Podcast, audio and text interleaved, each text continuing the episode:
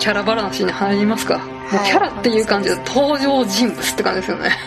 そうですね、うん。キャラじゃなくなんかそうなんかキャラキャラ萌えとかそういう話じゃなくなってきちゃいましたもんね。うん。なんかね。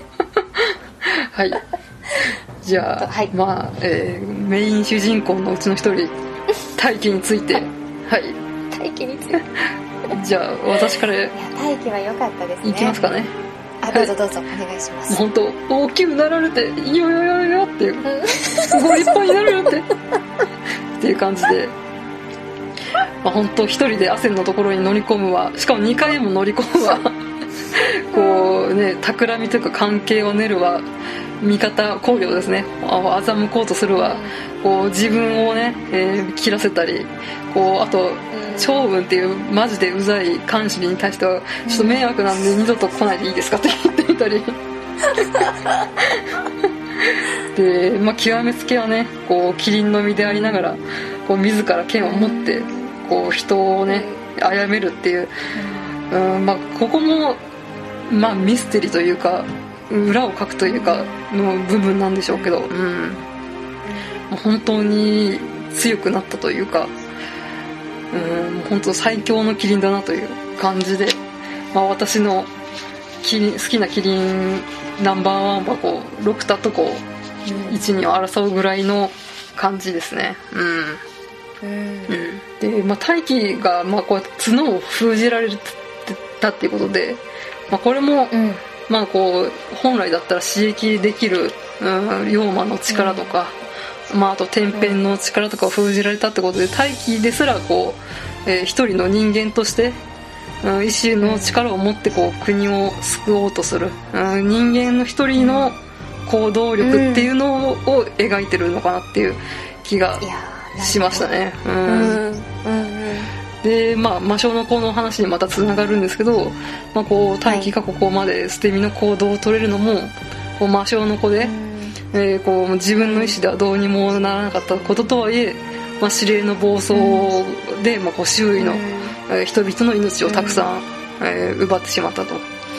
でまあうん。本当ねこっち、えー、と蓬莱から12国タイに帰るだけでも、まあ、ショックがあったんで、まあ、それで命が奪われてるってことで、うん。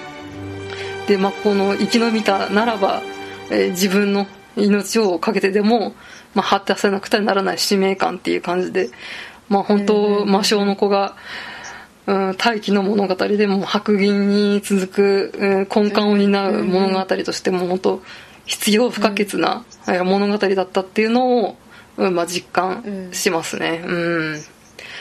うん、まあ、あと全然関係ないですけど、はい。音の大気のイメージが、うん私まあフィギュアスケートの羽生結弦選手推しなんですけど。それ絶対みんなそうだと思う。こう今ちょっともう26歳なんですけど、羽生選手は、うんあのピョンチャンオリンピックの時であの怪我を、うん。まあ、押して他のねえーまあ、グランプリファイナルとかそういうのを全部棄権しながら この怪我を抱えてこう生命っていう あのプログラムがあるんですそれをね全力で出し切った、こうピョンチャンオリンピックのもう羽生くんにめちゃ重なって大輝イコール羽生くんっていつも思うっていう。あで今ちょっと違うんですけど。今ちょっと王者の風格で王王の方になってきちゃうんですけど、まあ、それは置いといて ちょっとわかります。大輝のなんか衣装もちょっとそれっぽかったですもんね。あそうですねちょっとあ和風の衣装で、うん。まあ、大輝の実写化は羽生くんということで。これはまあ私の趣味です。はい。すいません。突然ぶっ込んでしまいいえいえ全然全然いやでもあの大気のはい。なんか全然あの新刊出るってなった時にあの最初一巻の表紙のなんかあの大気のイラストがこう出たじゃないですか。あ,、れ見た瞬間結構心高鳴りましたよね。この。こんなに立派になられてみたいな。きっとつつがなくはなかったけどうん。大きくなられて。みたいななんか そうそうそう。なんかあのなんか女性たちの気持ちになって ああ大きくなられてみたいななんか気持ちにはなりました、うんうんうん。ガシガシっていう本当に予想を超える、ねうん。うん。感じですからね。なんか最初はいはい。読んだ時魔性の子全然読んでないで読んだんで大輝が「先生」とか言うじゃないですか「あはいはい。先生」とかなんかあのあの時の屋上から飛び降りる降りる方がもっと怖かったはずなんだとか言ったことが、何のことだか正直分からなくて。多分魔性の子のやつだよなみたいな。そうそう。多分魔性の子のやつぐらいの感じで読んでたんですよ。本当私一番最初に読んだのが魔性の子でそれ以来読んでなかったんで、なったんでそれでやっぱ魔性の子読んでみていやこの大気の業の深さが半端なくて、うんうんなんかもうとんでもない。いやもうキリンってほぼほぼ多分みんなそうなんですけどその中でもとんでもない犠牲の上に存在している、うんうんうん。存在であってうーんなんか業深すぎるなこの人っていうのはすごい思いましたうね、ん。本当に背負ってるものが本当に半端ないですよね背負ってるものが半端なさすぎて、うんううんんっていうのはすごい思いましたね。でもそうですね。かおりさんも言った通りその大気のパートは割と本当に面白く読めましたね。大気周りの人物は結構うんなんか昔の十二国旗っぽかったし系統とかなんあかあの辺は結構思い入れが今回の中でもあるかもしれないです。なんかあの最後が悲劇な感じとあか、うんうん。うんなんかその辺は良かったなと思いますあとなんか最後やっぱり転編するあたりとかがなんかあ中二国旗って感じでやっぱりなんかいいですよね。そのためだけに読みましたからね。うん、まあ。本当にこれが見たかった感はあそこはうんうん。ありましたね。でもやっぱりもっと早く転編できてたらしてるはずだからやっぱり行宗様がいてこそうん。いないと転編できないんですよね。なんか前もそうだったけどそう。あれ以来転編してないですよね多分。うんしてないと思います。行宗様に「あなたが王です」っうんうんうん。てなる前なってから初めて多分転編してるのかなって思うとなんかそこはちょっとなんかこうグッときちゃうところでは。うんうんもう本当最大の見せ場じゃ見せ場ですからね。うん。うんうんうん。うんあそこはなんかあこれが見たかったっていうのが。ここまで来るのに30年かっていう。うん。いや本当にそれは思いましたね、いや。っていう感じでした。ねうんうんうん。大大気に対しての思い入れがあまりないっていう。ー まだ大きくなられた。しよう。よよっていう。うん大きくなられたっていうところはすごい思いましたね。あとたくましくなりすぎ問題ですね。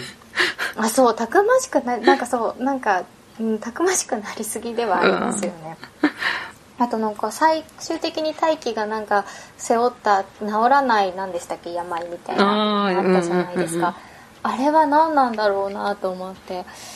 ここはねすごい心配だなと思いつつ。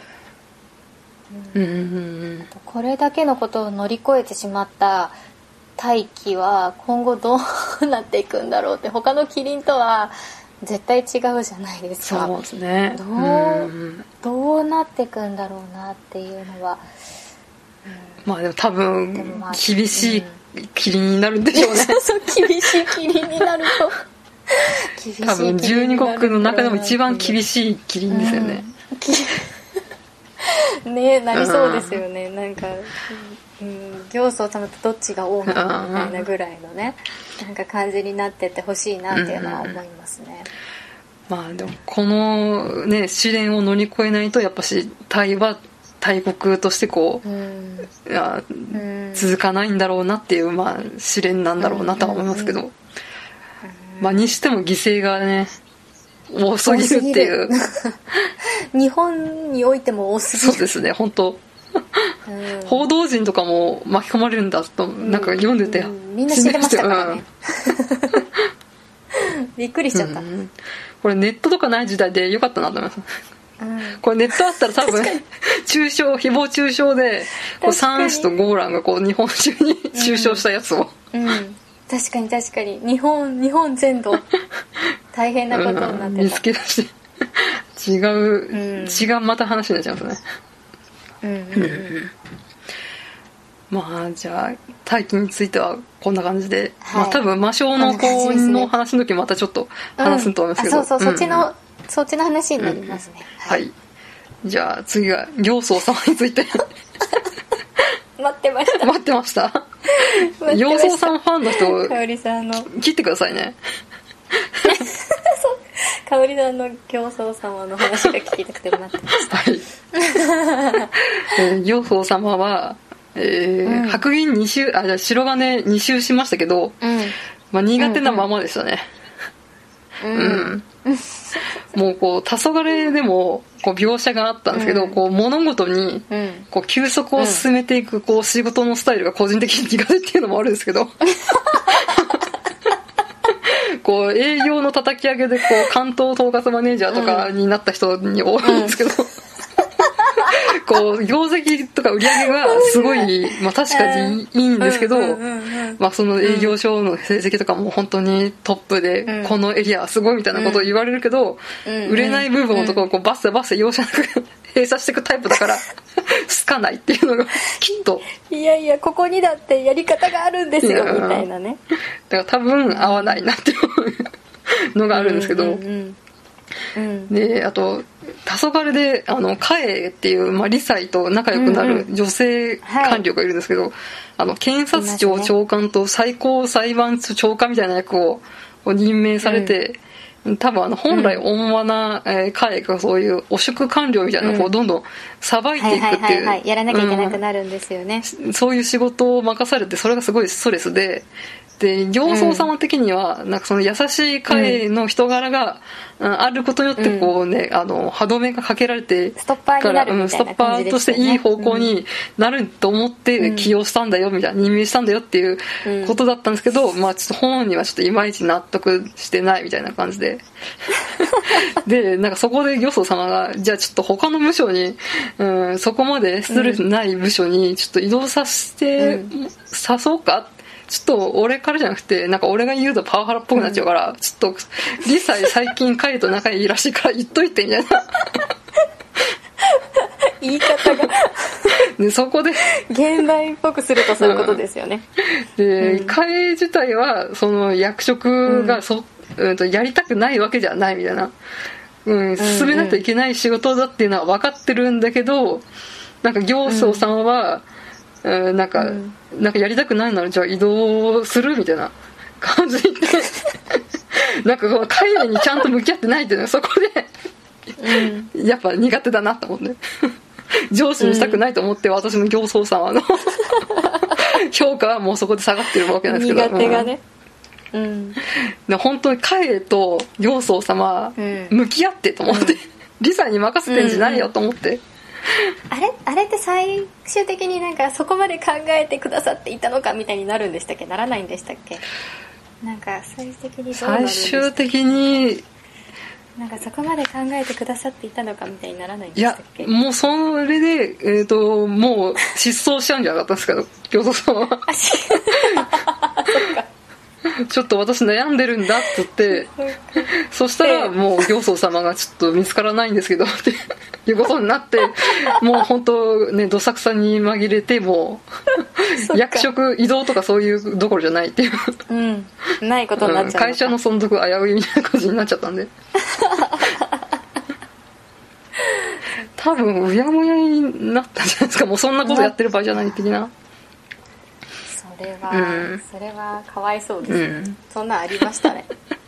うん、でまあそ あそれは黄昏の 話なんですけど、うん。まあその行宗様が、えっ、とあの汗のことを行宗様をなんだかんだ意識していたっていう描写があって、前のタイの王様ですね。教王がこううん。不条理な命令を下して、あの行宗様も、うんその不条理な命令に従うか従わないかみたいな時に、うん。あの行宗様はこう戦績を離脱して矢に下るじゃないですか、うん。うん。でそこであのスープを捕まえるスキルとかを磨くんですけど、うん。ありました。ねうん。そこでなんでこの戦績を離脱したかっていうとアセンが思い描くうん。理想の行宗ならこのように行動するだろうっていうのを言ってうん矢に下ってて、あなんか民のために矢に下ったわけじゃないんだと思って。うんうん。うんだから行僧様もアセンのことをすごい意識してたから、まうん。あなんかこうこれでアセンじゃなくて民のことを意識して思って矢に下ってたら、やっぱし王のうんさすが後々に王になる方だと思うんですけど、うんうんうん。なんか、えそこでアセンが出てきちゃうんだと思って、うん、そこでも、ええー、と思ったんですよね。やっぱスカンはと思って。なんかあのわかりますそれ。うんうん確かうん。であとは何でしたっけ。あのアセンがまあえーにうんじゃない行祖様が王に選ばれて、まあ、アセンが選ばれなかったっていうことで、うん。まあ、アセンの方が、うんうん。まあ、この進化に下るわけなんですけどで、まあ、アセンがこう実はこう反逆の意が実はあるみたいなのを割とこううん。当局当時から見抜いてたじゃないですか、行祖様は。で、まあ、この決意を利用したあこの誘いに、うん。まあ、行宗様は乗るわけなんですけど、らそこでうーんまあアセンのそういった計略を知りながらも、まあ、この出ていかざるを得ないってところにうーんうん。なんかこうどこがおごりというか油断というか、うん。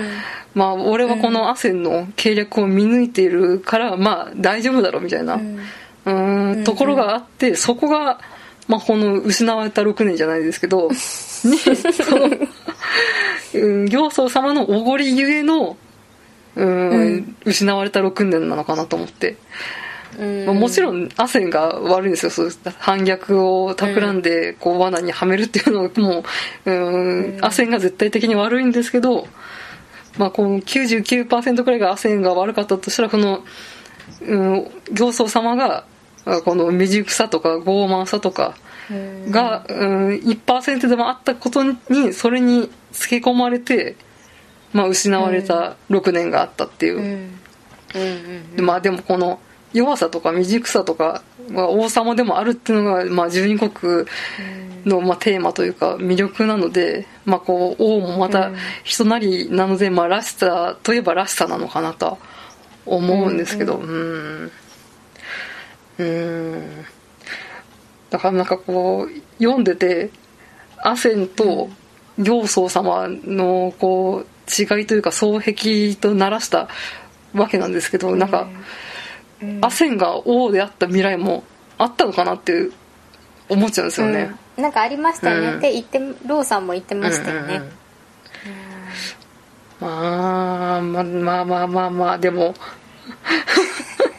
でも多分ここで寛容さんで、えー失われた6年があったからこそ、まあこのちょっと丸くなるじゃないですけど自分のこういった、うん。修行をね。短所とかそういう至らないところを見直して、うん。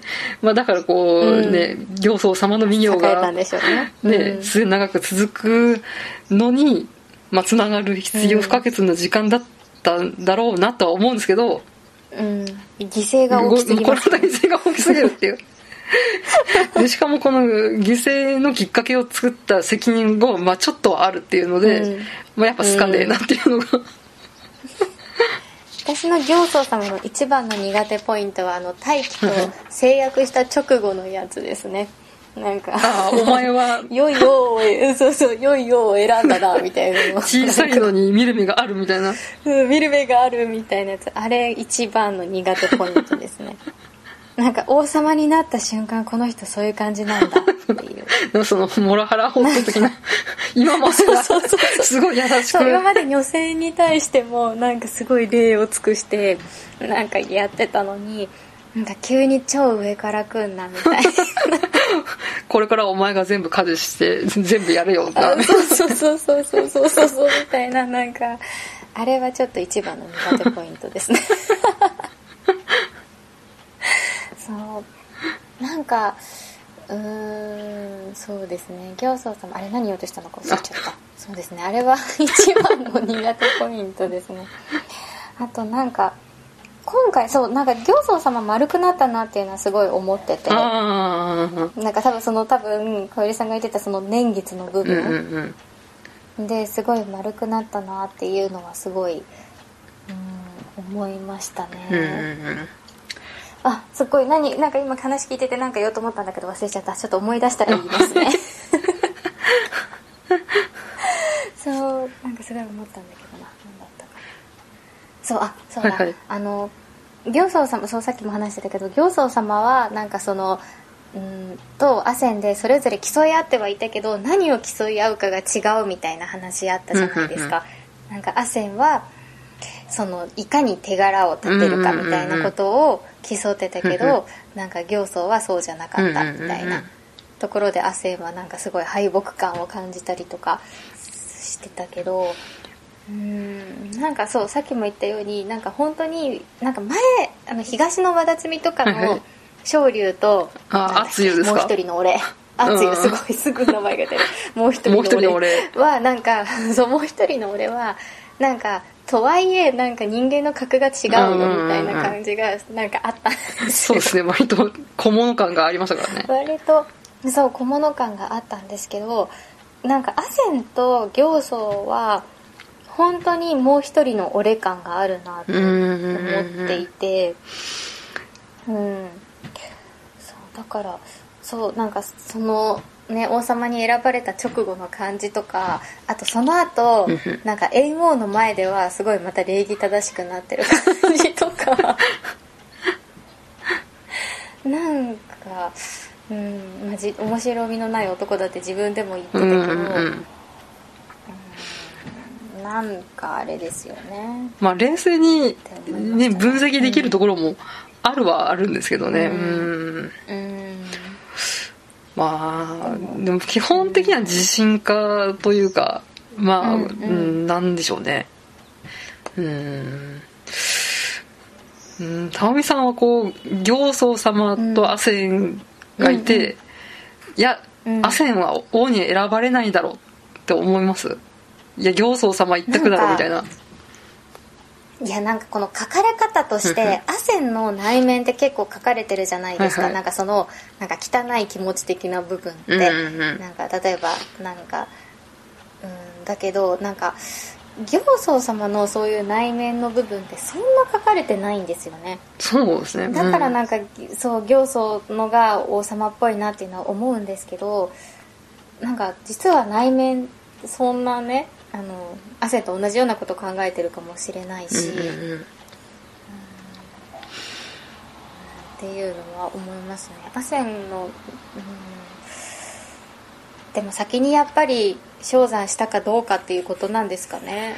うーんどうあまあそれ。でも天意って結構曖昧ですからねそうですね。本当に今回思うけど。天に天はあるからこそ間違えるって言ってるので、うんそうそう。間違いだったかもしますからねうん。うん。だからねだって昇山しなかったら自分でキリンが迎えに行くとかもうなんかよくわかんないじゃどっないですか。ちっていう。う んそうそうどっちってじゃあもう誰も行かなくてよくない、うん。みたいな待ってた方がいいんではって。いうそうそう。いいんではみたいなところもありつつなんでうんうん。うんなんとも言えないですけど、この書かれ方だと行そうなんだろうけどなんかもうどっちでもなくていいんじゃないみたいな感じはありますよね。なんかなんか王様になってからが本番みたいなところありますよね。なんかこれ読んでみて思うのは、まあそうですね。うん。うん。まあいくら永遠の命があるとはいえ。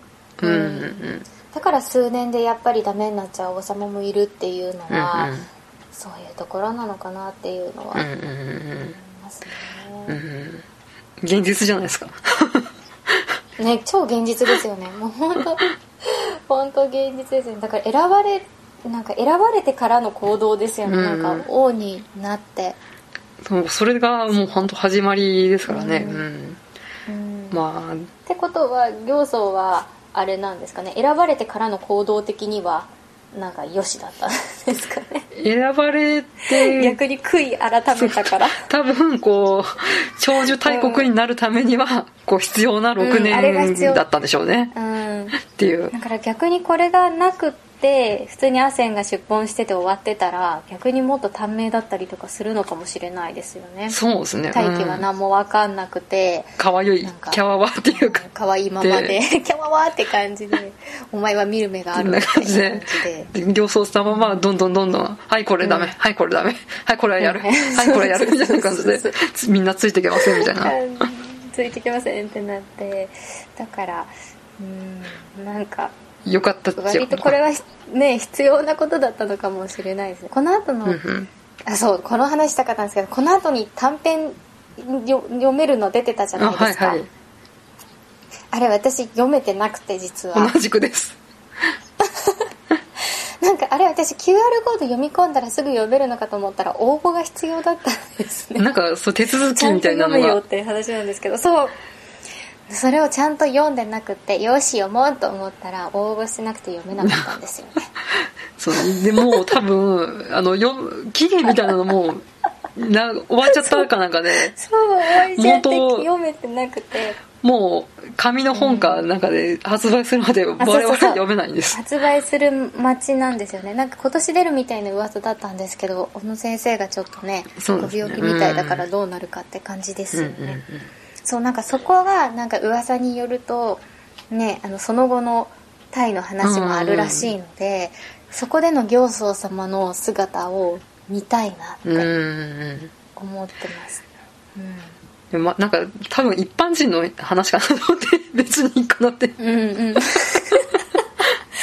また結局なんかこうまた結局？95%一般人の話で最後に行僧様がちょろっと出るみたいなちょっと出てくるそれかなとこから良い良いようになられたぐらいの感じで。であと電子書籍じゃなくて紙の本で読みたいなっていうのがあってで、うん。オーバーしなかったんですけど。うん。あそうだったうんんです、うんうん。